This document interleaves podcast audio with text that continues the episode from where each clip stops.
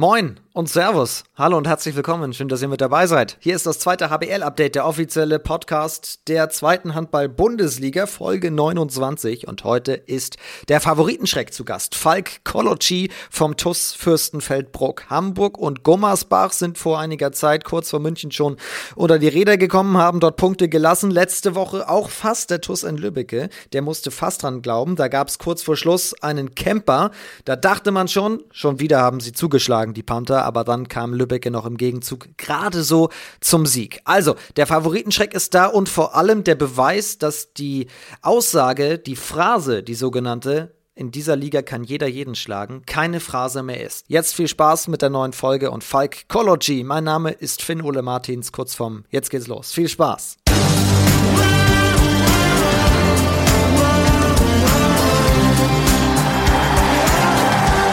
Hi Falk. Hi, Servus aus München. Servus, ich grüße dich. Oder besser Kolo, was soll ich sagen? Äh, du kannst ruhig Kolo sagen. Also, das sagen die meisten hier bei mir in der Mannschaft. Ja, ich habe schon tatsächlich bei äh, der Vorbereitung, habe ich dir auch eben ja im Vorgespräch schon gesagt, so einen Ohrwurm die ganze Zeit im Hinterkopf gehabt. Den hast du bestimmt auch schon tausendmal gehört, dieses Kolo, Kolo. Kolo, Kolo. Ja, auf jeden Fall. Also öfter mal bei, wenn ich ein Tor mache, kommen da die Tor-Jingles mit dem Lied. Also ich bin es gewohnt. Also, ach so, wird tatsächlich in der Halle dann auch zelebriert vom Hallen-DJ? Ja, gut, das liegt dann natürlich auf der Hand mit so einem, mit so einem Song äh, für, für die Zuschauer, ähm, ja, den zu spielen. Es kommt dann ab und zu mal. Müsste Tim Kaulitz mal umdichten, so auf Falcolucci. Falcolucci.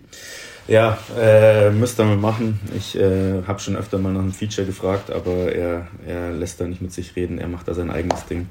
Und ich glaube, das ist auch besser so. Liebe Grüße an dieser Stelle an den Mannschafts-DJ ist er ja nicht, aber an den Spotify-Künstler in Fürstenfeldbruck. Heute soll es um dich gehen. Wo bist du? Wie geht's dir? Äh, ja, ich bin zu Hause, ähm, habe das spielfreie Wochenende genossen, mit meiner Family, mit meiner Freundin, ein paar Kumpels getroffen.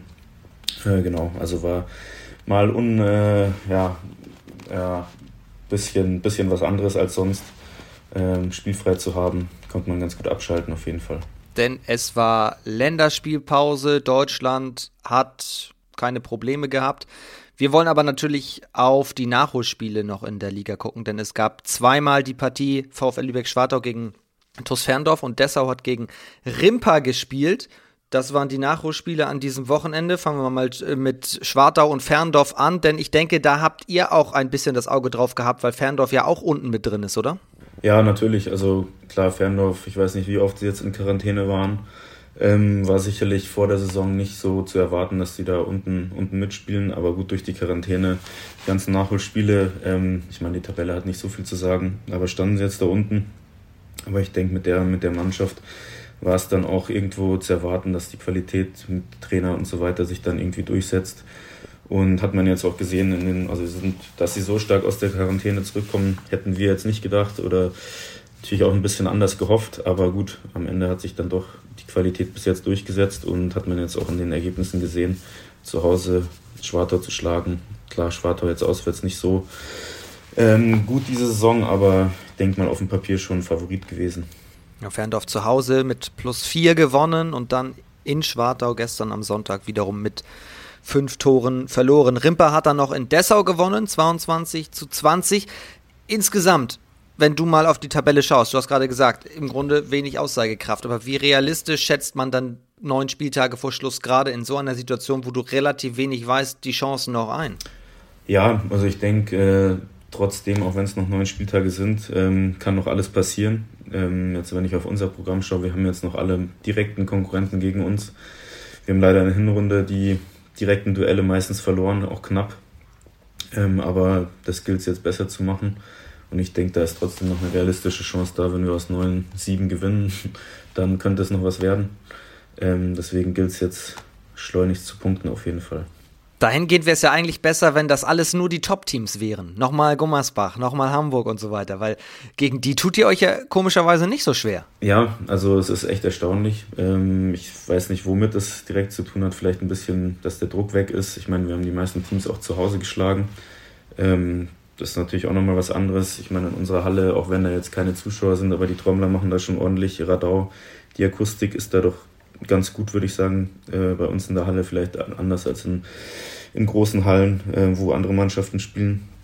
Das ist, denke ich, ein Plus. Aber ja, woran das jetzt direkt liegt, äh, dass man gegen solche Mannschaften ja, dann schlägt, weiß ich auch nicht genau. Vielleicht ist ja genau an diesen Abenden eben noch der kleine Tick mehr, über 100% sogar noch da, weil man die Großen natürlich noch ärgern möchte. Also so ein Tick noch mehr Motivation. Wobei, wenn man die überhaupt braucht, wir hatten neulich Ralf Bader von äh, Großwallstadt hier zu Gast im Podcast, der hat gesagt, Fürstenfeldbruck ist eigentlich meine Lieblingsmannschaft in der Liga, weil die auch von der Abwehr die sie so unkonventionell offensiv natürlich spielen, aber auch vom Zusammenhalt und so weiter. Nehmt ihr das auf? Kriegt ihr das eigentlich mit, wie ihr in der Liga ankommt? Ähm, ja, doch schon. Also jetzt auch, egal ob das jetzt aus der Liga ist oder aus, den, aus dem Umfeld hier in Fürstenfeldbruck, hat man doch ziemlich positives Feedback. Ähm, teilweise, also ist schön auf jeden Fall zu hören. Nur zwischendrin muss ich sagen, ist mir auch ein bisschen ja, auf den Sack gegangen, als wir da acht, neun Spiele in Folge verloren haben. Immer nur positives Feedback zu bekommen, aber dann am Ende doch wieder mit leeren Punkt, äh, Händen dazustehen. Ähm, aber gut, äh, das sind aus den Fehlern muss man eben lernen, dass man da nicht zufrieden sein darf, nur mit ein bisschen Lob ähm, muss man sich halt am Ende belohnen und ja, so ist, so ist der Profisport. Ähm, am Ende geht es um ein Tor. Das sind, das sind knappe ja, Entscheidungen im Spiel, ja, ein Gegenstoß, mehr weniger technischer Fehler. Ähm, darauf kommt es dann halt am Ende an. Ja, hat man gegen Lübeck ja auch gesehen wieder. Kurz vor Schluss, ihr den Camper, wenige Sekunden.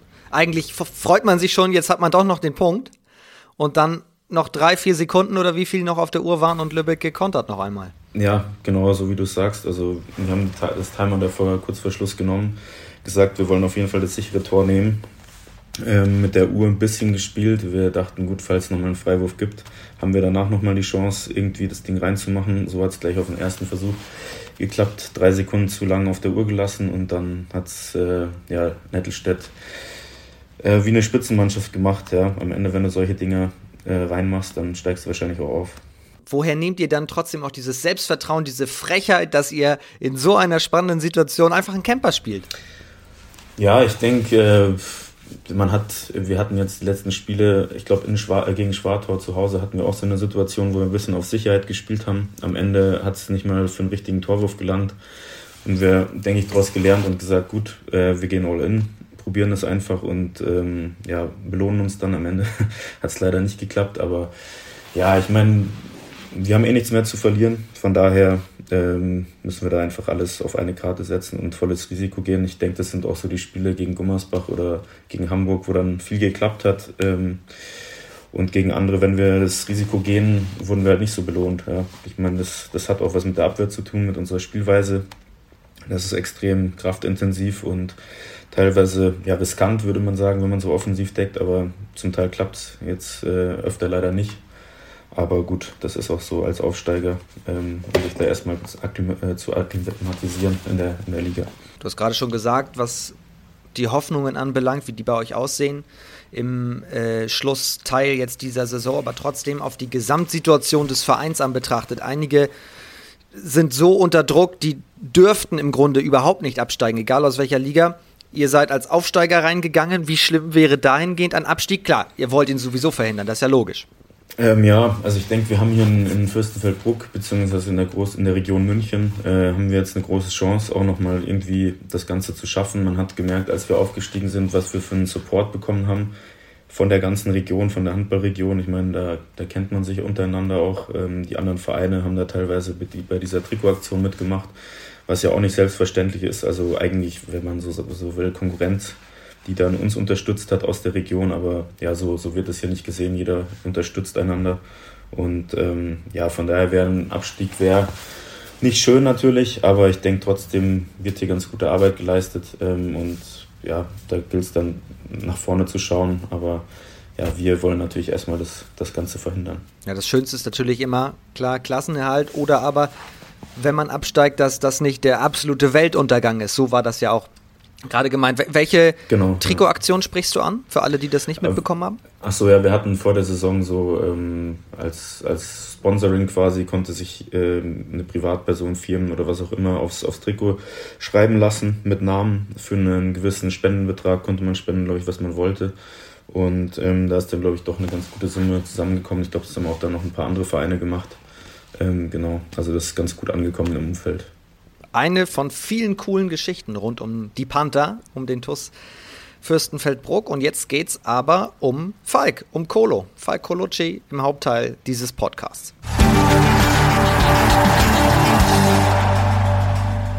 Dann starten wir mal mit deiner Herkunft. Also du kommst ja aus Bayern, aus München, aber ich glaube auch das Rheingebiet ist so ein bisschen deine Heimat, oder? Ähm, ja, also meine Eltern sind in äh, Rheinhausen geboren, beide.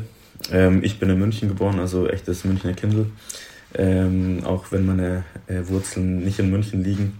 Ähm, aber ja, also meine Wurzeln habe ich da schon im, im Westen von, von Deutschland. Also die ganze Family wohnt auch da noch. Ähm, genau. Okay, das heißt, was bist du jetzt? Waschechter Münchner? Oder doch so ein bisschen. Äh, was ist es? Ist es Niederrhein?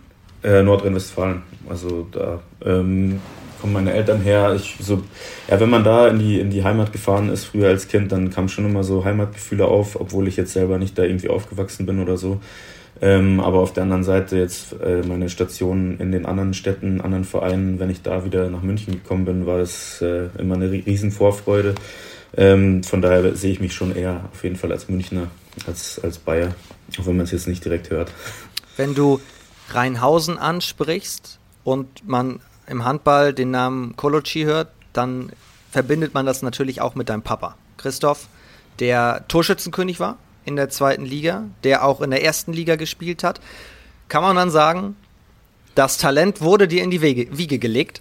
Ja, ich denke denk auf jeden Fall. Also der Weg äh, in die Halle an, an, den Ball in der Hand äh, war unvermeidbar mit meiner Familiengeschichte. Also meine Mutter spielt, hat auch Handball gespielt, auch dritte Liga. Ähm, da in der Heimat. Äh, mein Onkel, also beide Onkel, väterlicherseits, mütterlicherseits, haben auch beide ähm, Handball gespielt. Mein einer Onkel war auch Juniorennationalspieler. Der andere, der Bruder von meinem Vater, war auch äh, Bundesligaspieler, Torhüter, aber also die konnten sich immer schön duell, äh, duellieren. Also machen sie teilweise heute noch ähm, mit ihren, weiß nicht, über 60 Jahren, wer, wer wem mehr sieben Meter reinwürfen würde. Also es ist immer ganz lustig bei den Familientreffen. Ach, die treffen sich dann immer noch An der Stelle, noch mal kurz ja. zur Seite und spielen ein bisschen? Ja, wollen sie. Also die Knochen machen es nicht mehr ganz mit. Ähm, mein, mein Onkel, ähm, der sagt immer, er sucht noch einen Verein in der zweiten Liga. Also wer, wer Lust hat, nochmal einen, ich glaube, 62-jährigen Torhüter zu verpflichten, ähm, ist hier die, ja, die Anzeige. Ja, also wir können hier natürlich auch so ein bisschen vermitteln im Podcast und unsere Reichweite nutzen, wer jetzt auf Torhüter-Suche zur neuen Saison ist. Warum denn nicht? Aber ich höre schon raus, es wäre familiär gesehen ein absolutes Verbrechen gewesen, wenn du nicht Handball gespielt hättest, sondern meinetwegen zum Fußball gegangen wärst. Ja, gut, äh, habe ich auch dann gemacht. Als erstes, wie jedes Kind, ähm, habe ich äh, Fußball gespielt erstmal. Auch in der Handballhalle war dann nicht so gern gesehen bei den, bei den Leuten. Nee, Quatsch. Ähm, bin ich da erstmal mit dem Fußball durch die Halle gerannt und dann relativ schnell aber zum, zum Handball gegangen. Habe äh, Fußball auch noch parallel gespielt. Ähm, genau. Aber wurde dann zum Glück doch Handball am Ende. Dein Papa ist ja jetzt auch Landestrainer beim Bayerischen Handballverband. Wenn er auch diese Traineradern hat, wie viel musstest du damals schon dann, als du mit Handball richtig begonnen hast, unter ihm auch mal trainieren? Also unter ihm direkt trainiert habe ich in der ähm, einmal die Woche in der Bayern-Auswahl. Das war so ein allgemeines Stützpunkttraining, also für alle Auswahlspieler. Da war jetzt, äh, sage ich mal, Individualtrainer für die, die Jugendlichen, aber er hat mich jetzt nie direkt als äh, Trainer betreut. Ähm, jetzt als, weiß nicht, im Verein oder auch in der Auswahl haben wir immer versucht, das gut zu trennen. Und ich glaube, das ist auch äh, ja, ganz gut so, dass man das, klar, ähm, tauscht man sich aus und äh, bin ihm da auch mega dankbar für, dass er da äh, mir immer helfen kann. Aber ähm, so auf Vereinsebene oder so wollten wir das eigentlich nie. Ähm, da hatte ich dann andere Trainer. Aber Trainer sind ja jetzt immer Trainer, also rund um die Uhr. War das dann auch Thema, weiß ich nicht, zu Hause am Mittagstisch, dass da nochmal der ein oder andere Spielzug durchgegangen wurde? Ja, natürlich. Also das ist, glaube ich, unvermeidbar in einer Handballfamilie. Ähm, da wird, wird natürlich viel über Handball geredet. Ähm, aber gut, ihm und mir hat es immer Spaß gemacht. Ähm, meine, meiner Mutter denke ich auch.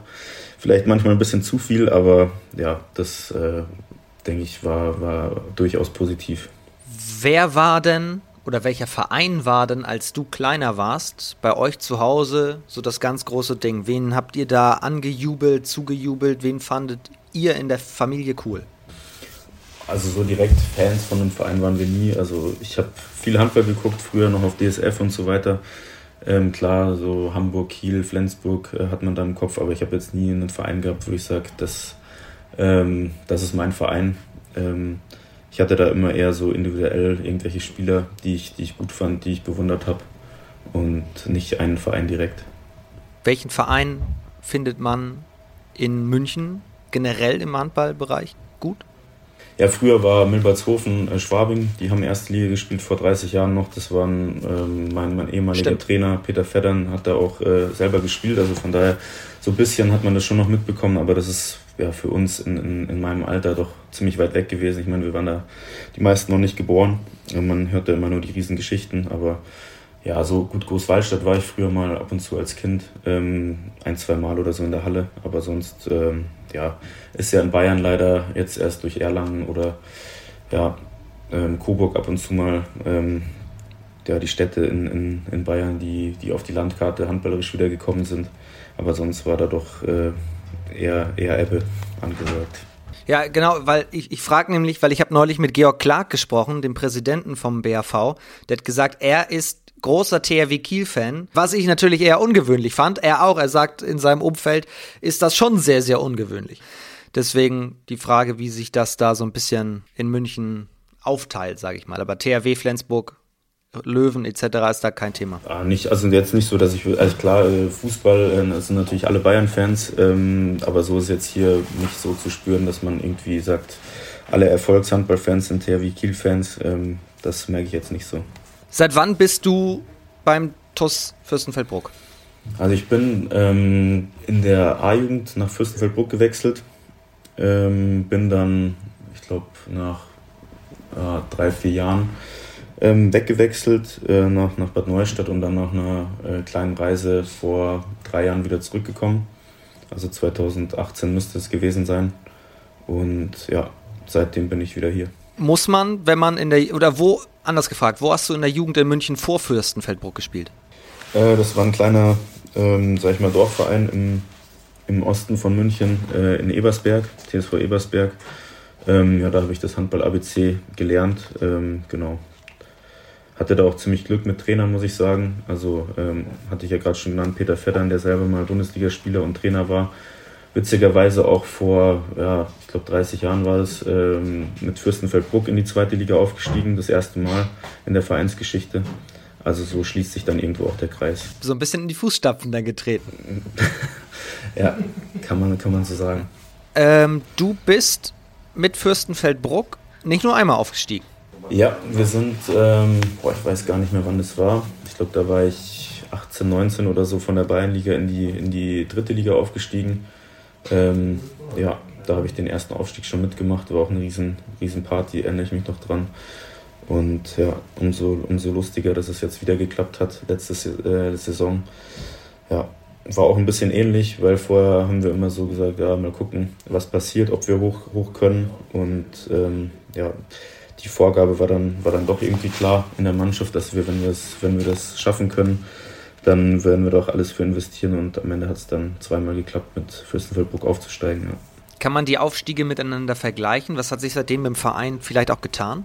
Ähm, ja, vergleichen kann man sie auf gar keinen Fall, weil wir ja letzte Saison durch Corona irgendwo oder mit Corona ähm, aufgestiegen sind, haben da schon eine überragende Saison gespielt, aber klar, am Ende hinten raus die, die Aufstiegsfeiern und äh, weiß nicht, Autokurse durch Bruck hat gefehlt, was bei den ersten, beim ersten Aufstieg auf jeden Fall äh, der Fall war.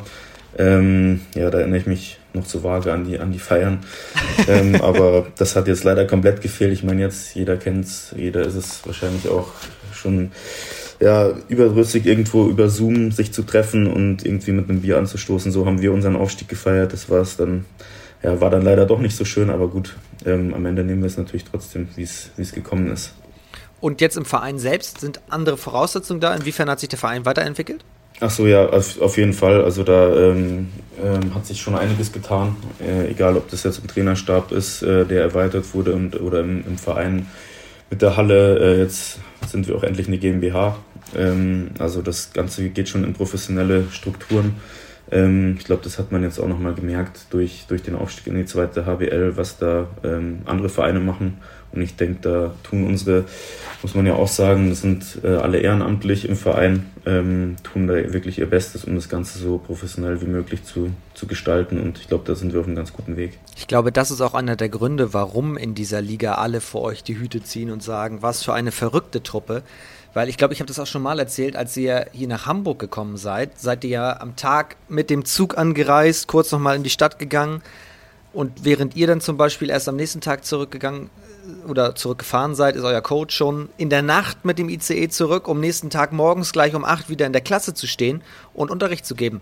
Also das, was ihr gerade macht in dieser Liga für euren Verein, für euren Handball, das ist ja wirklich Leidenschaft pur. Mhm, ja, genau. Also auf jeden Fall. Ich glaube, das ist auch so eine der Stärken von uns ich meine, jeder macht es hier aus den richtigen Gründen. Jeder will Handball spielen, jeder will sich mit den, mit den Besten messen, also an, an sein Maximum auch zu gehen. Und dafür nimmt es jeder in, in Kauf. Also ist jetzt, also klar, der Coach, die Geschichte war natürlich ziemlich besonders. Dann, um, ich glaube, äh, über, über Köln musste er mit dem Zug zurückfahren, über zehn Stunden und stand dann am Morgen in der Klasse. Ähm, aber das war jetzt nicht nur der Coach, sondern auch andere Spieler, die sowas in der, in der Art auf, auf sich genommen haben, am nächsten Tag in der Arbeit zu stehen oder wie auch immer. Man kriegt ja nicht immer frei. Bei uns sind es, glaube ich, über 50 Prozent, die arbeiten. Und bis jetzt sind wir auch jedes Spiel ähm, am Tag angereist, was sicherlich auch nicht immer förderlich ist, wenn man so eine lange Auswärtsfahrt hat. Nach Wilhelmshaven oder sowas. Das äh, ist ja einmal quer durch Deutschland. weiß nicht, ob das dann auch mit der Auswärtspunkteausbeute was zu tun hat, aber kann man sicherlich nicht wegdiskutieren, dass das äh, krasse Reisestrapazen sind. Ja. Apropos Reisen. Du hast gerade schon angesprochen, du hast auch ein paar Stationen hinter dir, zwischen den Stationen Fürstenfeldbruck und Fürstenfeldbruck. Fangen wir mal an bei Bad Neustadt. Ebenfalls dritte Liga. Wie lange warst du dort? Äh, da war ich eine Saison. Ähm, bin da hingegangen damals, weil wir sportlich mit Bruck eigentlich abgestiegen wären. Da hat sich dann noch so ein Hintertürchen äh, eröffnet, ähm, dass wir über die Relegation in Bruck dann doch noch die Klasse gehalten haben. Da hatte ich aber schon in, in Neustadt unterschrieben.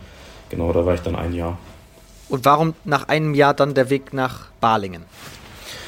Ähm, ja, Balingen äh, hatte dann angefragt für die zweite Mannschaft, so das Perspektivteam, ähm, das Farmteam äh, der ersten, ersten Mannschaft. Ähm, da wurde mir, ja, ähm, hat mir die, die Perspektive einfach gefallen. Also mit der Option irgendwie vielleicht auch in die erste Mannschaft reinzurutschen mal, was am Ende ja dann geklappt hat. Und deswegen war das rein sportlich ausschlaggebend, ähm, den Wechsel zu, zu vollziehen. Okay, das heißt auch so ein bisschen die, die Liquimoli HBL hat auch so ein bisschen gelockt. Ja, auf jeden Fall. Ich denke, das ist der Traum von jedem, äh, in, der, in der Bundesliga, in der ersten Bundesliga mal zu spielen. Und hat ja dann auch für ein paar Spiele zum Glück geklappt. Du hattest vier Einsätze und ganz besonders dein Debüt hast du gegen die Rhein-Neckar-Löwen gegeben. Also mehr Bundesliga geht dann ja gar nicht. Ja, auf jeden Fall. Also das war, das war schon ziemlich lustig, die Geschichte. Ich dachte eigentlich, dass ich da ähm, erstmal, es waren ziemlich viele Leistungsträger verletzt, unter anderem Pascal Hens. Ähm, dann durfte ich da äh, ja, debütieren gegen die Rhein-Neckar-Löwen. Dachte ich, ich habe die besten Plätze in der, in der Arena, erstmal auf der Bank. Ich kann mir das ganze Spiel von der Bank anschauen und irgendwann nach 25 Minuten hat der Trainer so ein bisschen hilfesuchend auf die Bank geguckt, mich angeschaut und gesagt, ja komm, versuch mal dein Glück. Und dann hat es dann doch ganz gut funktioniert und ich durfte auch bis zum Ende dann durchspielen. Ja. Und hast gleich mal drei Tore erzielt. Ja, also ich bin reingekommen, äh, hatte ein Anspiel, glaube ich, und äh, durfte dann weiter draufbleiben und dachte mir dann, gut, äh, kannst jetzt die Chance nutzen oder einfach ein bisschen mitspielen und wieder ausgewechselt werden und ähm, hatte im Training auch schon mega Support bekommen von den Jungs, äh, von der Mannschaft, dass ich einfach mein Ding durchziehen soll. Und dass es dann so geklappt hat, war natürlich ein, ja, ein Traum auf jeden Fall. Kannst du dich an die Tore noch erinnern oder ist das alles so im Fluge an dir vorbeigegangen? Ähm, ja, also nach dem Spiel wusste ich gar nicht mehr so genau, wie das alles so jetzt äh, passiert ist. Da hat man einfach gemacht. Also ist dann so in, in Automatismus gekommen. Ich weiß noch, als ich auf die Platte gekommen bin, ähm, das erste Mal dachte ich, ich war noch nie so aufgeregt, einen, einen Ball zu fangen, einfach nur. Ähm, also so einen normalen Pass, fang einfach den Ball und äh, blamier dich hier nicht. Und, aber als es dann, äh, als man sich dann akklimatisiert hat, äh, ging es dann wie von selbst eigentlich. Also war wie ein normales Handballspiel auch. Und ähm, ja, ich glaube, ja klar, jetzt im Nachhinein habe ich es mir schon nochmal angeschaut. Natürlich erinnere ich mich schon an die Tore. Ja. Wer stand bei den Löwen im Tor? Gegen wen hast du die Tore erzielt? Ich glaube, äh, Appelgren war da im Tor. Auch dreimal die gleiche Ecke. Er hatte noch kein Schussbild. Das war dann, lief dann ganz gut. Nach dem dritten haben meine Kollegen dann auch mal gesagt, ich soll mal die Ecke wechseln, aber dann war das Spiel schon vorbei. Olli Roggisch hat nach dem Spiel gesagt, da kommen plötzlich dann auch Jungs aus der zweiten Mannschaft und die spielen ganz frech auf. Das war schön zu sehen und die hatten wir vielleicht nicht ganz so auf dem Zettel. Also ihr wurdet auch ein bisschen unterschätzt und ihr habt die Löwen ein bisschen überrascht. Ja, auf jeden Fall. Also das Spiel war auch erstaunlich knapp. Ich glaube, am Ende, fünf Minuten Verschluss, waren wir noch mit einem dran. Ähm, aber gut, wie es dann so meistens ist, hat sich der Favorit dann am Ende durchgesetzt. Was kann man sonst über deine Zeit in Balingen sagen, außer dass du gegen die Rhein-Neckar-Löwen debütiert hast?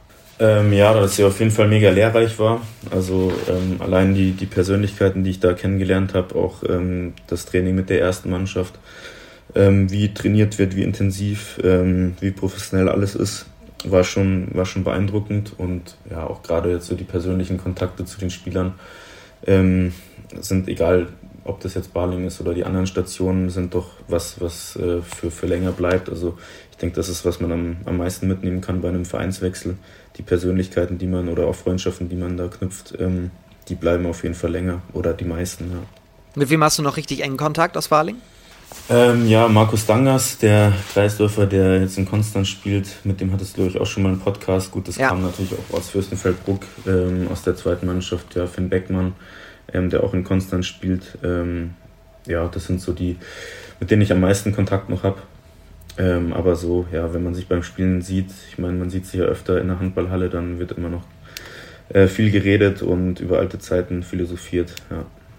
Stimmt es eigentlich, dass man in Balingen über dich erzählt, dass du der heimliche Champion bist, was Pokémon Go angeht? Ah, das war, ah, das ist, äh, weiß nicht, ob das so eine äh, lobreiche Geschichte ist. Wir waren da mit, äh, mit Markus Dangas zusammen, ähm, als es rausgekommen ist, äh, in Balingen unterwegs und haben da das Spiel ein bisschen ausgetestet und äh, ja, haben da doch die ein oder andere Minute damit verbracht um durch die, äh, durch die Länder zu ziehen und alle zu fangen. Ach, ihr beiden wart das? Ja, ich weiß nicht, ob da noch jemand, also aber wir waren schon die, die Haupt, äh, Hauptfänger von, bei, bei Pokémon, ja. muss man schon sagen. Das hat uns nämlich, wir haben natürlich überall unsere Quellen und Ohren, nein, das Spaß, ähm, das hat Juli Thoman uns gesagt. Der ah, ja. Kapitän von der zweiten, der ja nächstes Jahr Trainer von Rimper wird und äh, der ein bisschen verraten hat, was da so ging Richtung Pokémon Go. Und er hat gesagt, frag Kolo unbedingt nochmal, warum er Kinder Bueno so gerne mag und ob er auch Captain Kinder Bueno mag. Äh, ja, gut, es war, äh, war mal mein Spitzname auf jeden Fall. Ähm, es ist eine, eine Sünde, die ich, äh, oder eine ja, Süßigkeit, die ich äh, doch gerne mal zu mir nehme. Ähm, und ja, das ist so ein bisschen, wurde ich ein bisschen aufgezogen damit. Äh, in, meinen, in meinen vergangenen Mannschaften, da hat sich bis heute auch nichts dran geändert. Also ist schon eine Sache, die ich, die ich ganz gerne mal ab und zu nasche. Schokobons auch hoch im Kurs? Ja, äh, ja äh, ich denke, da ziehe ich doch Kinderbueno vor, aber alle, alle Kindersachen sind natürlich nicht schlecht, ja. Hashtag unbezahlte Werbung. Muss man ja immer markieren heutzutage. Ja. so. Product Placement, genau, so ist es. Wir werden wieder ernst. Warum wenn das so stark war und du so coole Erfahrungen gemacht hast in Baling, wieso schon nach einem Jahr wieder weg? Also war dann nicht mehr drin? Ähm, ja, habe ich auch gehofft. Also die Zeit, die ich da in der ersten verbracht habe, war eigentlich auch relativ erfolgreich. Ähm, ich habe da mit meinem Berater damals auch äh, ja, Kontakt gesucht. Ähm, ist dann aber irgendwie nicht so gekommen. Also ich habe dann äh, geguckt, äh, was für Alternativen gibt und ähm, ja, anscheinend ähm, ist dann eine Entscheidung intern in Baling auf, eine andere, äh, auf einen anderen Spieler gefallen und ähm, deswegen habe ich mich dann für Saluja entschieden. Ähm, zweite Liga, so den nächsten Schritt in der Karriere, ähm, mich da zu etablieren. Genau, deswegen ist dann die Entscheidung auf Saluja gefallen. Und wenn man nun mal auf die Statistiken schaut, war das doch ein echt gutes erstes Jahr für dich, oder? 36 Spiele, 84 Tore? Ähm, ja, also ich habe es jetzt gar nicht mehr so im Kopf, wie die Statistik war, aber auf, ja, ich denke, es war schon okay. Also ich hätte mir sicherlich ein bisschen mehr erwartet, ähm, aber war auch kein einfaches Jahr äh, in Saarlouis, muss man sagen. Dann am Ende mit dem Abstieg ähm, hatten wir eigentlich eine richtig gute Mannschaft zusammen. Viele ja, haben auch Erstliga-Erfahrung dann im Nachhinein äh, sammeln können oder spielen jetzt immer noch in der ersten Liga. Mhm, von daher ja, ein bisschen schwierig, da die Gründe zu, zu erklären, wieso, wieso wir dann am Ende doch abgestiegen sind. Ähm, ja, schwierig. Gibt es da Erfahrungen aus der Zeit, die dir aber jetzt in der aktuellen Situation auch ein bisschen helfen? Ja, ich denke schon. Also klar, man muss, äh, egal wie es jetzt aussieht, immer, immer weiter an sich arbeiten. Also das ist auch das, was wir vor der Saison in Bruck uns äh, ja, auf jeden Fall zu Herzen genommen haben, auf die Fahne geschrieben haben, dass wir da, egal wie mal, was man mal für einen Negativlauf hat, äh, trotzdem immer weiter an sich arbeitet oder als Mannschaft probiert weiterzukommen. Und ich denke, das ist für, für Mannschaften, wenn es jetzt gerade sportlich nicht so läuft, ähm, dass man da irgendwie guckt, dass man intern irgendwie auch weiterkommt. Auch wenn man jetzt die Ergebnisse nicht hat, aber dass man da seine Ziele intern setzt. Ähm, egal, ob das eine Abwehrformation ist, die besser funktioniert oder im Angriff irgendwas ähm, als Mannschaft, Spielkonzept forciert, ähm, dass man da auf jeden Fall weiterkommt. Du hast eben gesagt, Stichwort Bad Neustadt, Wechsel nach Balingen. Der Traum natürlich vom Profitum, der lebte, den hast du verfolgt. Wie war das nach der Station Salui? Ähm, ja, da war es dann so, dass ich äh, ja auch eine Zeit von, von zu Hause weg war, sage ich mal. Ähm, und der Verein, also ähm, Fürstenfeldbruck, sich dann doch auch ganz gut entwickelt hat. Äh, da kam dann die Anfrage, ob ich nicht wieder nach Hause äh, kommen möchte und ähm, habe dann nebenbei noch eine Ausbildung gemacht als Groß- und Außenhandelskaufmann. Von daher konnte man dann ganz gut ähm, ja, Handball und ähm, Ausbildung verbinden und habe das dann hier zu Ende gemacht und ähm, ja, sind am Ende dann auch noch aufgestiegen. Also von daher lief es dann doch so, wie, wie ich mir das erhofft hatte, auf jeden Fall. Aber lebt dieser Traum immer noch? Ja, klar. Also ich denke, äh, man versucht als Sportler immer so hoch zu kommen, wie es geht. Ähm, und von daher hätte ich schon nochmal Lust natürlich auf erste Liga. So ist es nicht. Rückkehr nach Fürstenfeldbruck. Hast du gerade schon so ein bisschen beschrieben. Leidenschaft ist dabei, Ehrenamt bei vielen ist dabei und vor allem, weil ihr natürlich Bock drauf habt auf die, auf die Geschichte. Das definiert doch eigentlich schon so ein bisschen, was euren Verein ausmacht, oder? These, wenn Zuschauer und Fans in so einem familiären Verein zugelassen wären, ohne Corona, dann hätte es mehr Punkte gegeben? Ja, die These habe ich jetzt schon oft gehört, auch von anderen Spielern aus, aus anderen Vereinen, ähm, wenn wir nach dem Spiel gequatscht haben. So hitzige Spiele, die dann mit einem Tor äh, verloren gegangen sind, jetzt schon oft leider in der Saison, die wären vielleicht mit Druck von, von Zuschauern auf die, aufs Spiel ein bisschen anders ausgegangen, könnte sein, aber gut, das sind alles äh, ja, Sachen, die, die kann man nicht wissen im Endeffekt. Ähm, aber kann natürlich sein, der, der Panther-Käfig, sage ich mal, war schon in der dritten Liga gefürchtet. Wenn da äh, 1000 Leute drin sind, dann hat es auch mal 10 Grad mehr als, als normal, ähm, gerade im Sommer. Also das ist schon, schon nochmal was anderes da zu spielen. Ihr habt das, oder ihr habt den Aufstieg immer als Abenteuer ein bisschen bezeichnet. Wie läuft dieses Abenteuer gerade? Ja, ich äh, bin mir da nicht so ganz sicher. Wir haben das vorher gesagt, eigentlich, dass es ähm, kein Abenteuer werden soll. Vielleicht wurde es aber teilweise doch zu sehr als Abenteuer gesehen. Ähm, also von, weiß nicht, ähm, ist natürlich auch immer schwierig zu sagen, wenn man ähm, finanziell begrenzte Möglichkeiten hat. Aber klar, so eine, so eine Anreise nach Wilhelmshaven oder wo auch immer ist dann teilweise auch abenteuerlich. Von daher, ähm, ja, wäre das, gibt es da sicherlich Möglichkeiten, das Ganze besser zu machen, aber da muss man auch immer gucken, was man für Möglichkeiten hat. Und ähm, wir sind froh, dass wir überhaupt die Möglichkeit haben, hier zweite Liga zu spielen. Und ähm, ja, deswegen ähm, denke ich, ist es doch im Endeffekt kein Abenteuer, sondern wirklich äh, ja, am Ende doch harte Arbeit, die man sich auch verdient hat ähm, zweite Liga spielen zu können. Und ähm, zum Teil zeigen die Ergebnisse ja auch, dass es äh, verdient ist auf jeden Fall, dass wir zweite Liga spielen. Aber ist Abenteuer dann so negativ behaftet, der Begriff? Ich finde schon. Also am Anfang klar, sollte man das schon, kann man das sich auf die Fahne schreiben, aber im Endeffekt will man ja, ähm, ja sich etablieren in der Liga. Ähm, und da auch nicht nur kurz mal ein Abstecher. Ich finde, Abenteuer hat immer so, ein, ja, so, eine, so was Kurzweiliges und das äh, soll es ja eigentlich nicht sein. Ah, okay. Das heißt, man geht hin, erlebt das Abenteuer und dann ist irgendwann Schluss. Das soll es ja. ja. eigentlich nicht sein. Ja, genau. Ja. Wie läuft denn die Saison für dich persönlich? Ich meine, du hast die meisten Assists und Tore, bist der Topscorer in der Mannschaft. Ja, für mich persönlich läuft es, denke ich, ganz gut. Ähm, also freut mich auch natürlich, dass es äh, ja, im ersten oder zweiten Anlauf jetzt äh, ganz gut läuft. Ich habe natürlich auch viel Verantwortung in der Mannschaft. Ähm, habe viele Freiheiten auch vom Trainer, sage ich mal, die, ähm, die ich auch brauche irgendwo, ähm, um mein Spiel so zu spielen, wie ich, wie ich das mache. Aber ich bin da natürlich auch sehr dankbar, dass der, dass der Martin mir da so freie Hand lässt.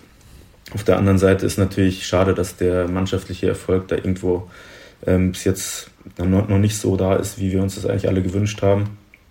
Ähm, von daher ein bisschen schwierig, das Ganze so zu, zu bewerten, weil ich meine, das Handball ist ein Mannschaftssport ähm, und da würde ich die, sage ich mal, Statistiken äh, alle wegschmeißen, um irgendwo überm Strich zu stehen und die Liga zu halten. Also das wäre mir dann völlig egal.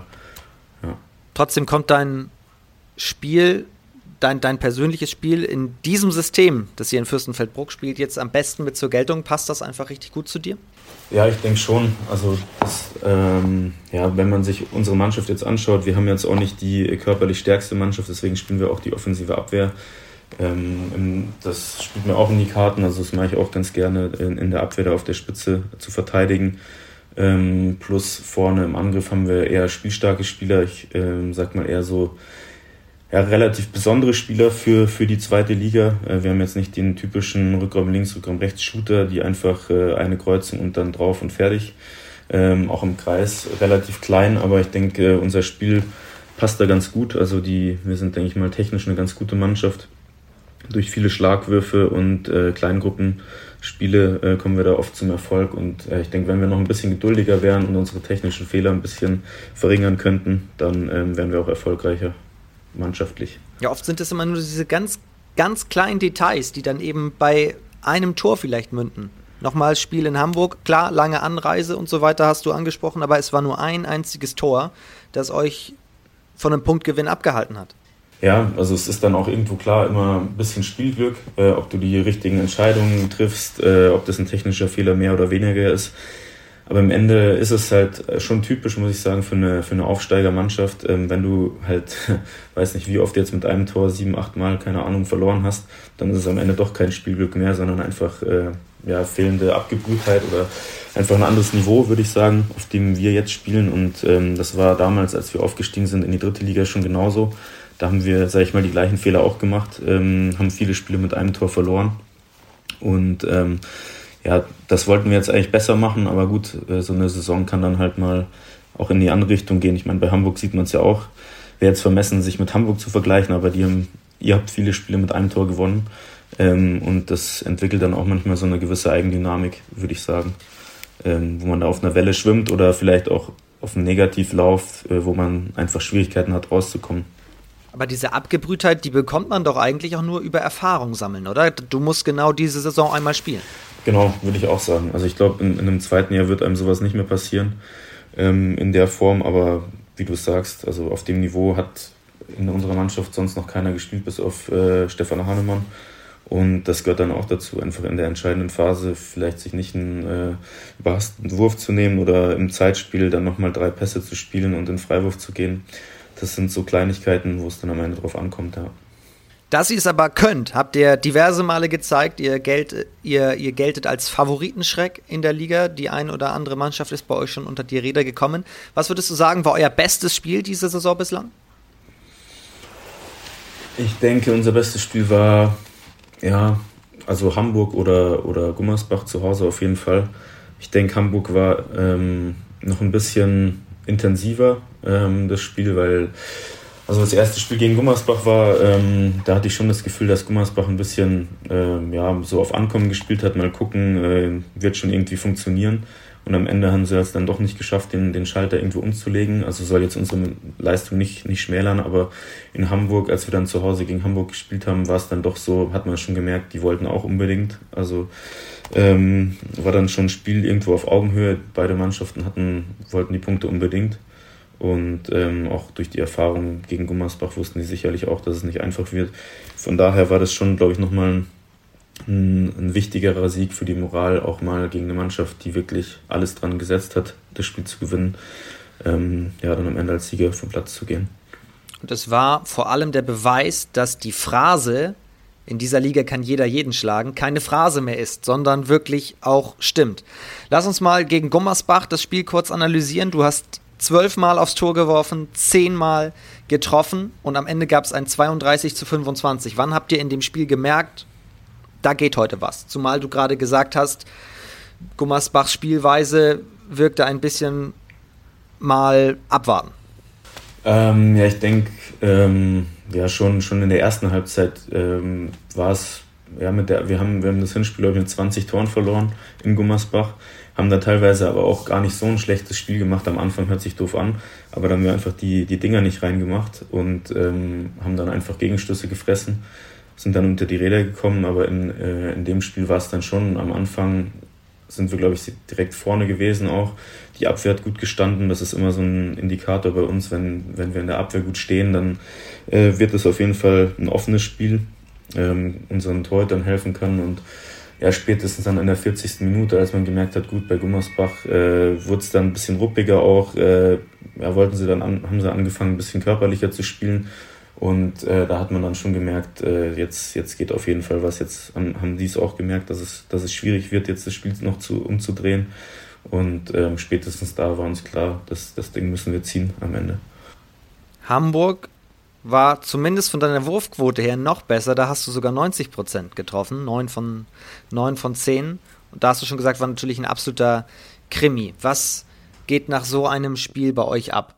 Also da müsste die Handys förmlich explodieren und äh, in, in einem Geisterspiel so ein Spiel zu gewinnen. Was ist danach zumindest virtuell los bei euch? Ja, klar, also man, das Handy steht da nicht still, man kriegt da Nachrichten von allen möglichen Leuten, ähm, wo man sich dann auch wundert, dass die überhaupt äh, so ein Spiel schauen. Also der Support, den wir da bekommen, auch über, ja, über die Streams, über Sport Deutschland TV, ähm, ist, schon, ist schon überwältigend, also wie viele Leute es wirklich im Umfeld schauen.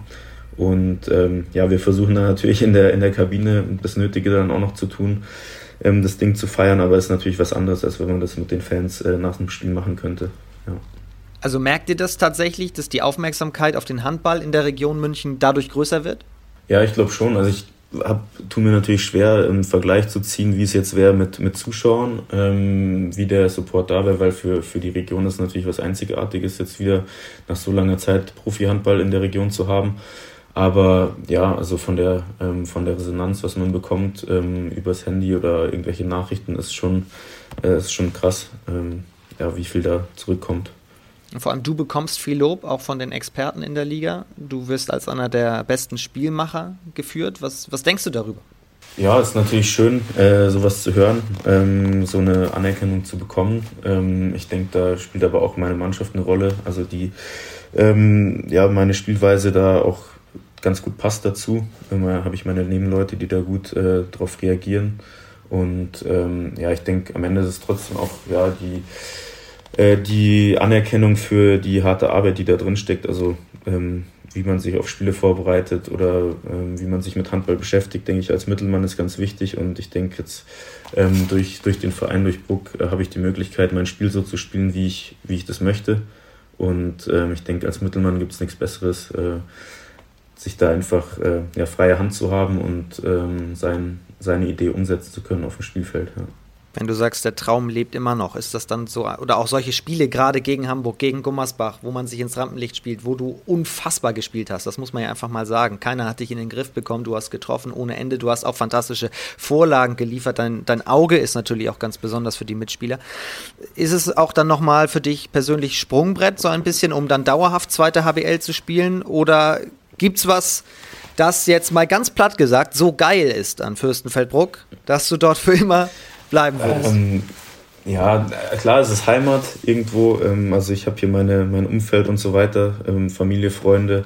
Ähm, auch in der Mannschaft sind das alles äh, ja, Kumpels, muss man echt sagen. Also ich glaube, das gibt es auch nicht, nicht nochmal in, in anderen Mannschaften. Teilweise, ich kenne äh, meine Mitspieler teilweise seit der C-Jugend äh, in den Auswahlmannschaften zusammengespielt. Aber auf der anderen Seite ist natürlich ein Traum, nochmal irgendwo höher zu kommen. Von daher will ich da, will ich da mal nichts ausschließen. Hast du eigentlich ein Vorbild auf deiner Position? Ja, auf jeden Fall.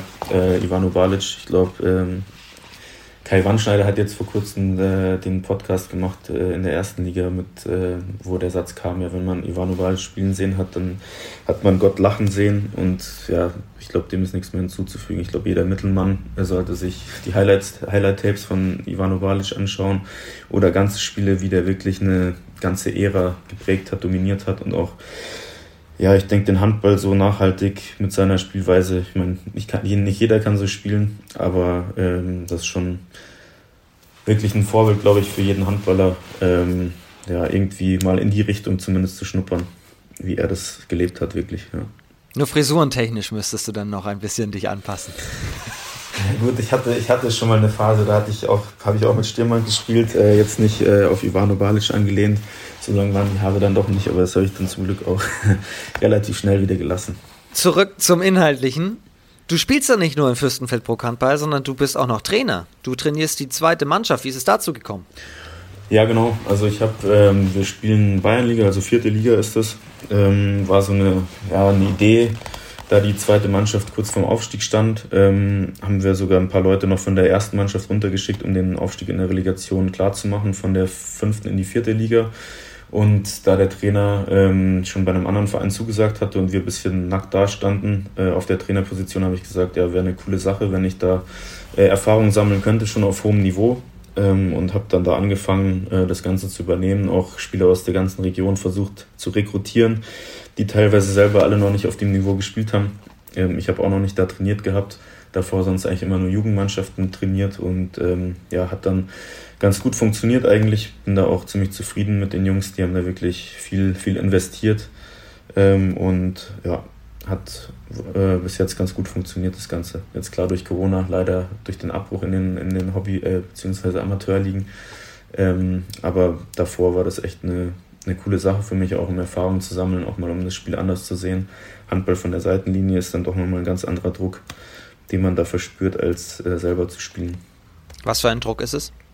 Ähm, ja, vom, vom Kopf her einfach was ganz anderes. Diese, also du, du kannst ja als, äh, als Spieler hast du alles selber in der Hand, äh, ob du einen Ball reinwirfst oder nicht. Und als Trainer stehst du draußen und kannst einfach teilweise nichts machen. Du kannst nur äh, taktisch irgendwelche Anweisungen geben, Sachen umstellen. Aber ich habe es vor allem gemerkt, als wir ähm, zweite Mannschaft hat vor der ersten Mannschaft gespielt. Ich habe noch gecoacht und bin dann direkt zum Spiel von der ersten Mannschaft ähm, in die, ja, sage ich, zum Aufwärmen direkt gekommen.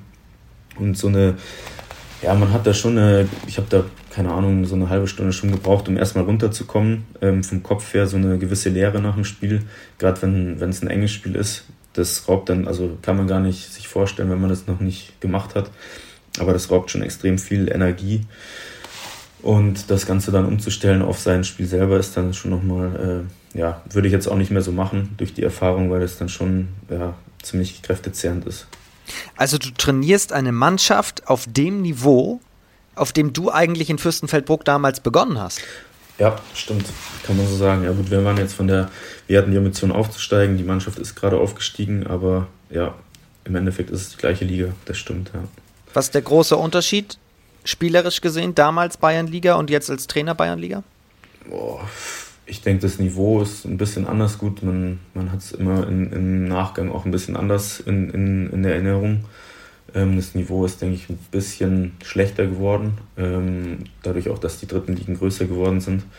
Äh, war früher, glaube ich, ein bisschen schwieriger aufzusteigen. Ähm, aber an sich gut Handball bleibt Handball. Das hat sich jetzt in der kurzen Zeit, sage ich mal, was sind das, sechs, sieben Jahre nicht so groß geändert. Stichwort Vorbilder. Hast du denn auch Trainervorbilder? Ähm, oh, so direkt, so direkt würde ich jetzt nicht sagen. Ähm, ein paar Persönlichkeiten finde ich schon interessant, so ein Jürgen Klopp oder im Basketball äh, Phil Jackson. Ähm, Im Handball, ja, wen ich, wen ich auch ziemlich interessant finde, ist äh, Petko aus, äh, aus Berlin äh, oder jetzt in, bei, bei Russland Trainer. Äh, seine, seine Interviews sind dann doch sind schon legendär, die man da auf YouTube finden kann. Also das, das mache ich schon, wenn jemand ein bisschen polarisiert und auch mal seine Meinung sagt ähm, zu kontroversen Themen. Und ähm, ja, das sind so ja, Leute, die ich mir anschaue, aber direkt jetzt als Vorbilder würde ich die, würde ich die nicht, nicht sehen. Sprichst du mit deinem Vater eigentlich auch über mögliche Taktiken oder äh, über, na, vielleicht jetzt nicht inhaltlich komplett so, ich will heute so und so spielen lassen, was hältst du davon, aber tauscht ihr euch aus oder sprecht ihr mehr über deine Spiele, die du selber spielst?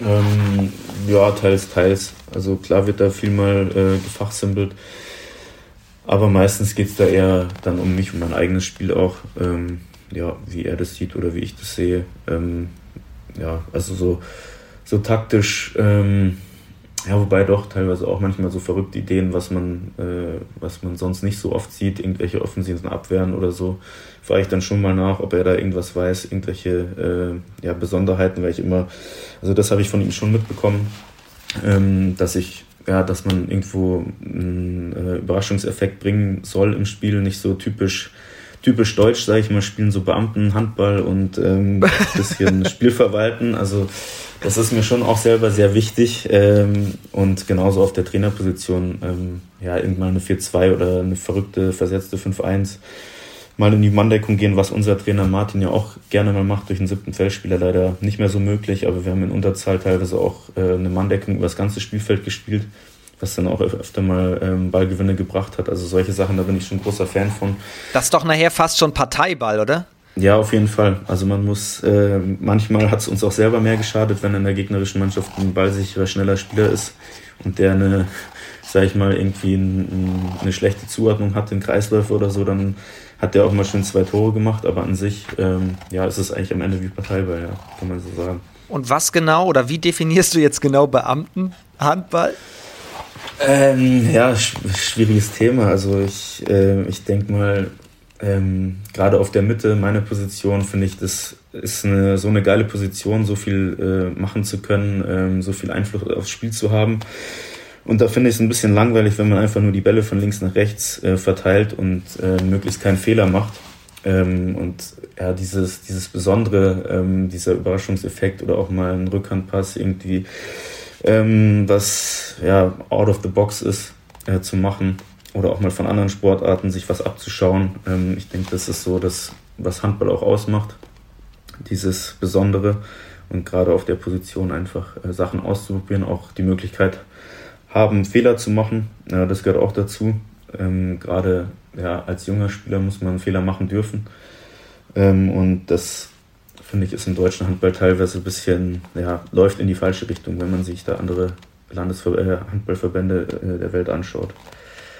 Also überlegst du dir im Vorfeld, wenn es einen Überraschungsmoment geben soll oder einen Überraschungsmoment geben soll, überlegst du dir vor dem Spiel schon, was das sein könnte? Also na, so, so kann man es jetzt nicht sagen. Ich meine, das ist meistens intuitiv, ähm, aber man muss halt die, ja, das Selbstbewusstsein haben, das im Spiel dann auch zu machen. Also wenn die Situation passt, klar, wenn es jetzt unentschieden steht und noch zehn Sekunden zu spielen sind, dann äh, ein Rückhandpass auf die Tribüne wäre jetzt nicht so förderlich.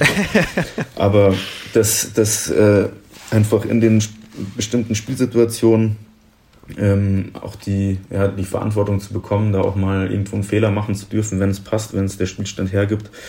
Ähm, oder auch wenn es der Spielstand mal nicht hergibt, ist, ist egal, aber ähm, man muss da auch einfach ähm, ja, ein bisschen Risiko gehen, denke ich, um da ja, den Überraschungseffekt zu bringen.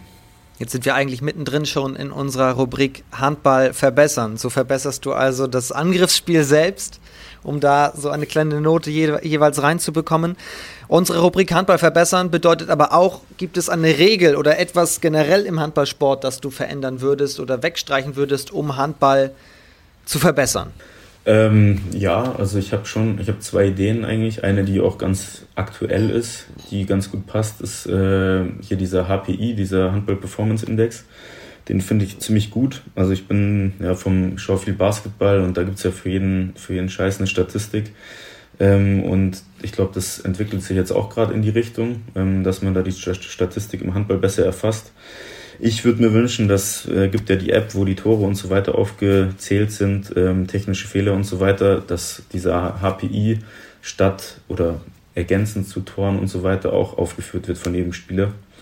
Also ich denke, das ist eine gute Sache, um auch, sage ich mal, Abwehrspielern zu zeigen, gut, was, was haben sie für ein Spiel gemacht, vielleicht das Ganze noch erweitern, nicht nur Blocks und Steals reinbringen, sondern auch noch Stoppfouls, legale Fouls, sage ich mal, die nicht progressiv bestraft werden, um das Ganze ein bisschen besser bewerten zu können, so ein bisschen angelehnt an Fantasy Football oder Fantasy Basketball, dass man da ähm, ja, gewisse Richtlinien hat, wie viel, was hat ein Spieler jetzt in einem Spiel geleistet und dass das dann auch erfasst wird, statistisch. Ja, ja, das nehmen wir mal mit rein. Mega guter ja. Punkt schon mal. Wenn, wenn ihr übrigens zu Hause jetzt äh, denkt, was ist eigentlich der Handball-Performance-Index genau oder wie wird der eigentlich ermittelt, klickt euch doch mal auf äh, die Webseite liquimoli-hbl.de, da steht das alles drin wie das datenbasiert funktioniert mit dem HPI in Zusammenarbeit mit der Deutschen Kreditbank AG. Ähm, da könnt ihr euch das nochmal alles genau anschauen. Aber entschuldige, ich habe dich, glaube ich, unterbrochen. Ähm, ja, und das Zweite ist, also klar, jetzt mit dem siebten Feldspieler, ich glaube, da ist niemand wirklich Fan von, das macht den Handball irgendwo kaputt. Ähm, das ist die ursprüngliche Idee. Das würde ich auf jeden Fall abschaffen und ähm, ich würde auch eine Shotclock einführen. Ähm, was auch schon mal öfter diskutiert würde, wurde. Ich glaube, das wird den Druck von den Schiedsrichtern nehmen. Das Handballspiel wird auch mal eine ganz andere Eigendynamik äh, annehmen. Ich glaube, diese ganzen Zwischenphasen mit äh, Ball hin und her passen wird, wird komplett wegfallen. Ich glaube, das Spiel wird komplett nochmal schneller werden. Ähm, müsste man vielleicht auch ein bisschen mehr wechseln. Ähm, ja, so ein bisschen an Eishockey angelehnt. Da gibt es ja auch verschiedene Reihen und so weiter, die dann spielen. Ähm, aber ich glaube, da würde dieses ganze Zwischengeplänkel, ich meine, es ist ja in den letzten Jahren schon extrem schnell geworden, aber ich glaube, das wird noch schneller werden. Und auch, wie gesagt, dass diese Zeitspieldiskussion, diese ewige mit den Pässen und so weiter, wird dann endgültig enden. Ähm, klar, man müsste sehen, wie sich das entwickelt, aber ich glaube, das wird den Sport nochmal attraktiver machen. Also, Kolo findet weniger Positionsangriff, mehr schnelle Mitte. Ja, nicht unbedingt, aber das ist, ähm, ich bin jetzt auch nicht, ich will nicht die ganze Zeit hin und her rennen, aber ähm, ja, es reicht ein Pass eigentlich, um, um eine Auftaktbewegung zu spielen. Da muss man jetzt nicht dreimal hin und her passen, äh, mit der Uhr spielen und so weiter. Das kann man ja auch machen in 1 gegen 1 Situationen. Weiß nicht, ob man dann äh, ein Timeout äh, genommen wird, wenn man einen Foul gemacht hat oder so. Das müsste man dann irgendwie anders am Zeitnehmertisch irgendwie klären. Aber ich denke, das wird das Ganze nochmal deutlich attraktiver machen. Ja, und würde ja auch deinem Spiel, so wie du es eben beschrieben hast, auch mit den Überraschungsmomenten und weniger, ich zitiere nochmal, Beamtenhandball, absolut in die Karten ja, spielen. Auf jeden Fall, ja. Wäre auf jeden Fall mehr Action. Jetzt sind wir aber eine letzte Frage noch zur Trainergeschichte abgekommen. Was mich noch interessieren würde, überlegst du denn auch jetzt schon mal, wenn du schon in der Oberliga trainierst, später nach der Karriere das weiter zu verfolgen und auch ähm, Trainer dann weiterzumachen?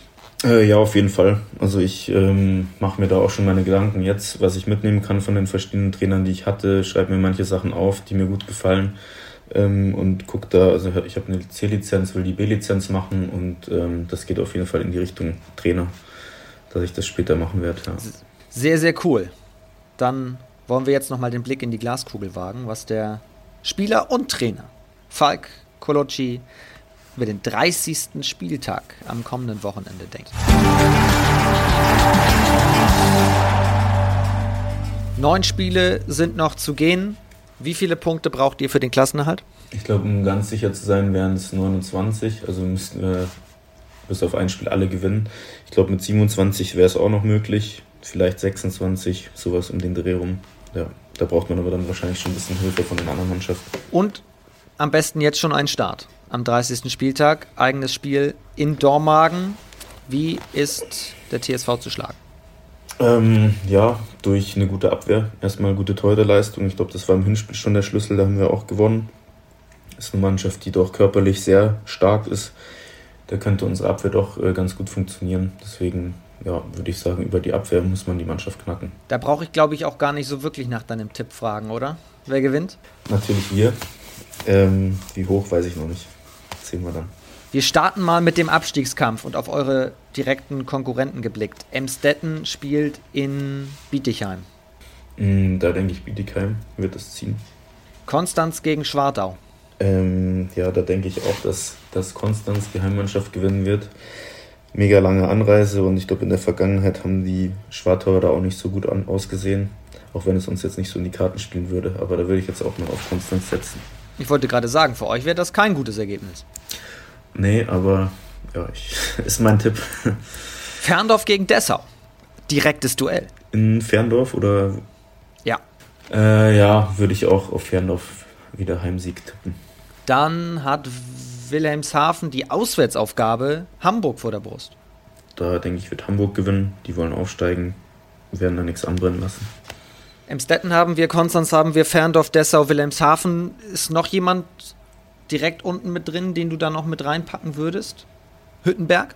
Ja, wobei Hüttenberg, also Hüttenberg hatte, dachte ich am Anfang wird er auf jeden Fall unten mit reinrutschen. Mit der, mit, äh, als Knär dann wieder gekommen ist, haben sich dann doch ziemlich stabilisiert, viele Punkte geholt. Jetzt in letzter Zeit glaube ich nicht mehr so gut, wenn ich, habe jetzt nicht so genau verfolgt, weil die eigentlich immer bisschen weiter oben waren. Aber klar, wenn die jetzt noch ein paar verlieren, unten ist es doch sehr eng, könnten die auch noch mit reinrutschen. Hüttenberg spielt Samstag in Aue. Oh, in Aue, gut mit Zuschauern wäre, würde ich klar auf Aue tippen. Wir haben auch in Aue gewonnen. Schwierig. Ich glaube, da wird es unentschieden ausgehen. Wir haben noch folgende Partie: TUS N Lübbecke gegen Großwallstadt. Ich glaube, da wird Nettelstedt gewinnen, wobei Großwallstadt ist ja auch so ein Favoritenschreck. Und ich finde, die spielen auch einen richtig geilen Handball. Also so auch Teamhandball gefällt mir ziemlich gut, auch was Ralf Bader da macht. Ähm, ja, das. Aber ich glaube doch, dass Nettelstedt sich durchsetzt am Ende. Zwei Spiele noch. Elbflorenz Dresden gegen Rimpa. Ähm, Elbflorenz macht es zu Hause. Und Gummersbach spielt in Eisenach. Da denke ich, wird es einen Auswärtssieg geben für Gummersbach. Die, die müssen jetzt unbedingt, sonst wird es schwierig. Das sind Kolos Tipps. Wenn ihr das anders seht, klickt euch doch mal rein auf Instagram. Da fragen wir immer an den Spieltagen selbst auch, was glaubt ihr denn, wer am Ende das Rennen macht? Alle Spiele seht ihr natürlich live bei Sportdeutschland TV, auch in dieser Woche logischerweise. Und in der kommenden Woche sind wir dann wieder da mit einer neuen Folge vom zweiten HBL-Update. Erstmal sage ich jetzt an dieser Stelle, lieber Kolo, vielen, vielen Dank. Hat mir mega Spaß gemacht. Danke, ebenso. Also finde ich auch ein richtig cooles Format, was du machst. Du machst gute Arbeit und mach weiter so. Hat mir auch viel, viel Spaß gemacht. Danke dir. Danke dir. Vielen lieben Dank. Das freut mich sehr zu hören, wenn das, wenn das gut ankommt. Schreibt uns auch gerne euer Feedback, Gästewünsche, Fragen, die ihr mal habt und, und, und. Lasst auf jeden Fall ein Abo da und vor allem erzählt weiter, dass es diesen Podcast gibt. Das würde uns sehr, sehr freuen. In diesem Sinne, Kolo, alles Gute für euch. Wir werden das weiter verfolgen. Mega spannender Abschlusssaisonkampf wird das, glaube ich da, also so langsam kommt der Nerventhrill, glaube ich, oder? Ja, klar, auf solche, auf solche Spiele freut man sich natürlich auch, wenn es dann um alles geht. In Deutschland gibt es ja leider keine Playoffs, aber jetzt im Endeffekt ähm, sind es genau solche Spiele, auf die, man sich, auf die man sich freut. Alles Gute dafür und vor allem verletzungsfrei bleiben, das ist das Wichtigste. Danke dir. Euch vielen Dank wie immer fürs Zuhören. War mir eine Ehre. Bis nächste Woche. Kommt gut durch dieselbige, passt auf euch auf, bleibt oder werdet gesund. Liebe Grüße und tschüss.